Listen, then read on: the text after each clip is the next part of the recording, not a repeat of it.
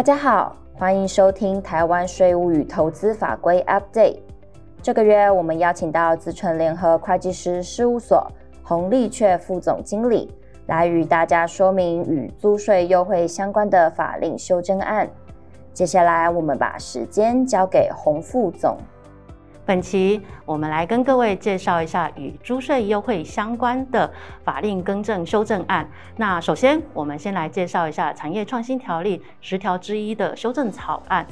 这个草案目前其实还在立法院的审议当中。那主要是因为，呃，十条之一呢，呃的智慧机械原则上已经到一百一十年，去年底已经呃期限到了。那呃，五 G 的部分也是到今年一一一年的年底就到期了。那原则上，因为受疫情的影响，所以呢，行政院这边也提出来说，呃，这一个租税优惠的部分可以预计去做一个延期适用的部分。所以，这对各位公司来讲的话，都是一个很不错的租税优惠的部分，可以去选择适用。那目前的版本，行政院这边提出来是说适用到一百一十三年的。十二月三十一号哦，不管是智慧型机械或者是五 G 的部分，呃，这个租税优惠的部分，投资抵减都是呃延期到一百一十三年的十二月三十一号。但是呢，呃，立法院里面的立委们觉得说，哎，只有延到一百一十三年，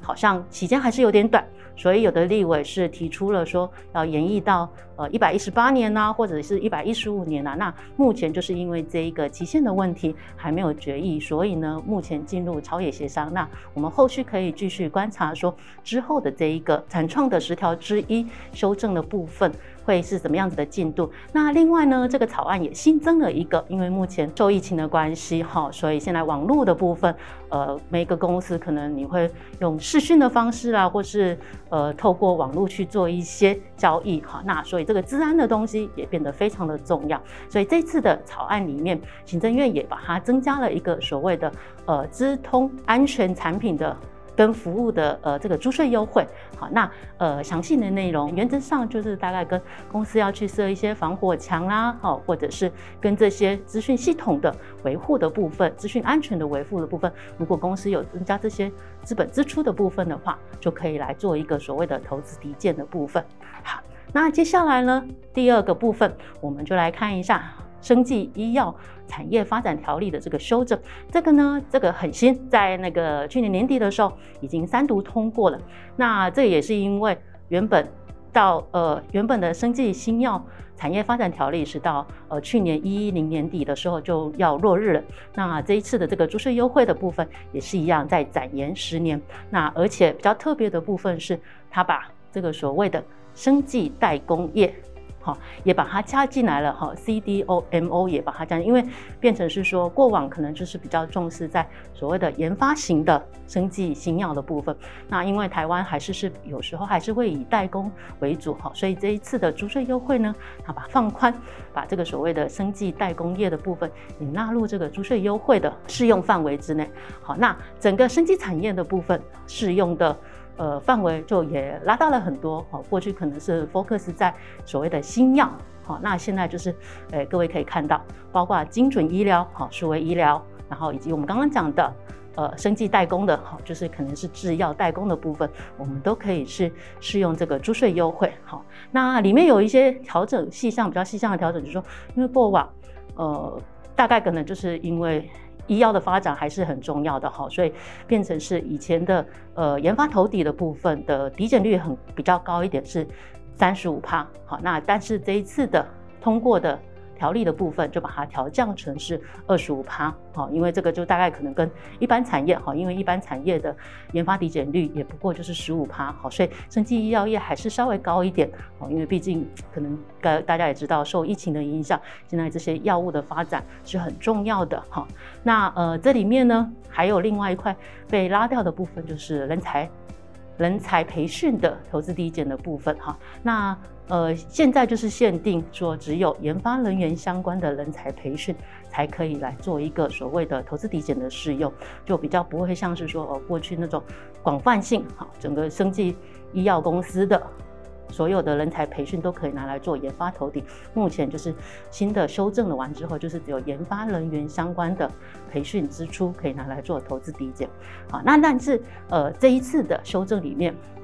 比较好的是，他把他那个我们如果是生产制造设备的部分，好，这个是新增的，呃，制药的这些相关的生产设备、机器设备的部分，好，都可以一样有多一个额外的投资抵减的部分，好，那这个的部分的话，金额就是有一些限制，说，哎，你今年全年度的。呃，这些投资这些设备的部分，哈，或者是相关的系统的部分支出，必须要达一千万以上，然后十亿元以下。那抵减率的部分，大概就跟前面的智慧型机械跟五 G 一样，抵减率是五趴，或者是三年选择三趴。好，那其他的部分的话，大概就是可能会有一些呃抵减的上限的部分。好，抵减的部分上限当年度最高就是百分之三十。好，那如果同一年度合并其他的投资抵减的话，就不可以超过我们的应纳的百分。分之五十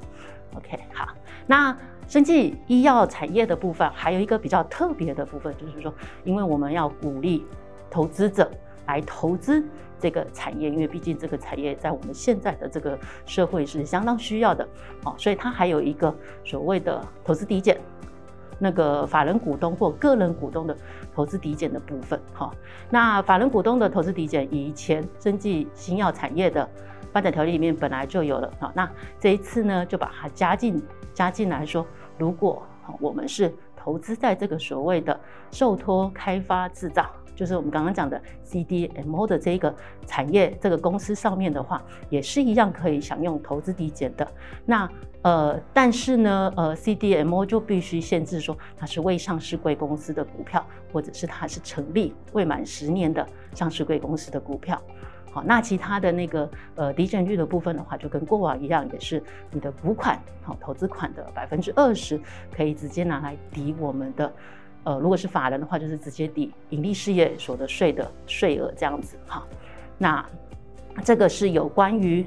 投资抵减的部分。那这次比较特别的部分，因为也鼓励个人可以投资这些生技医药产业的部分，所以呢，个人的投资的部分哈，如果你有投资这些相关的。呃，产业的部分的话，就是可以直接拿来抵个人的综合所得税的部分。好，那这个部分的话，当然就是必须要以现金投资的部分，好，达在同一家生技医药公司达一百万以上，然后还有你必须要持股满三年哦，好，然后从第二年开始，你就是在投资金额的百分之五十的限度之内，可以直接去抵减我们的综合所得税了。好，那但是呢，每年呢还是有一个抵减的上限金额部分，就是五百万的金额为限。好，然后另外一个部分就是在本来的呃生技医药产业产业条例里面就已经有针对呃这些高阶主管，就是比较属于留才的部分了哈，就是说这些技术人的部分，我们让他们可以去选择说，如果他有去做一个技术入股、技术认股的动作，或者是奖酬他们的的这些呃。股票的部分的话，可以让这些技术人员去选择一个对他们比较有利的课税方式，就是让他们用转让时候的价格，或者是他取得这个股票时候的价格，哪一个比较低去课税这样子。好，那原则上这就是有关于生技医药产业的发展条例的修正的部分。那第三个部分呢，我们再来讲一下说有关于运动产业的发展条例的修正的部分。那这一次的修正比较大的特别的地方，就是新增了一个所谓的呃发展条例的二十六条之二的部分。那原则上应该是说，本来捐赠给这些运动产业相关的捐赠支出，在我们所得税法里面就是有一个可以认列的规定。好，那但是呢，因为所得税法三十六条的部分，营利事业对呃其他的。机关啊，或者是这些捐赠啊，会有一个百分之十所得税额百分之十的限制。好，那在运动产业的发展条例里面呢，它就是是有点是，如果啊你是捐赠给这些符合条件的，好，比如说是政府立案的体育团体，好，或者是呃培养资源的运动团队或者是运动员等等相关的哈，那就可以不用送这一个所得税法百分之十的这个限额。不过这个都是要经过申请的哈，不是说哎我们是捐赠的给这些团队啦，或者这些运动员啊，好就可以直接用了哈。因为现在就是也是是希望说企业啊或个人啊可以多多去赞助，多多培养一些我们所谓的台湾之星，让这些呃运动员可以在国际上去发扬光大，然后能够让我们台湾被更被看见哈。所以这次的运动产业的部分比较特别的部分是新增的这一个，它可以让你捐赠费用是加成的。哦，就是说，如果我们是符合条件，然后也透过专户这个去处理的话，它比较特别的是，前面那一个是费用可以认嘛，好，那现在这个是说你费用可以认的情况之下，我还给你一点五倍，百分之一百五十的部分的费用可以加成去认列这个捐赠费用，那这个是比较特别这一次的新增的的部分啊，只是说这个部分就是变成是必须要透过。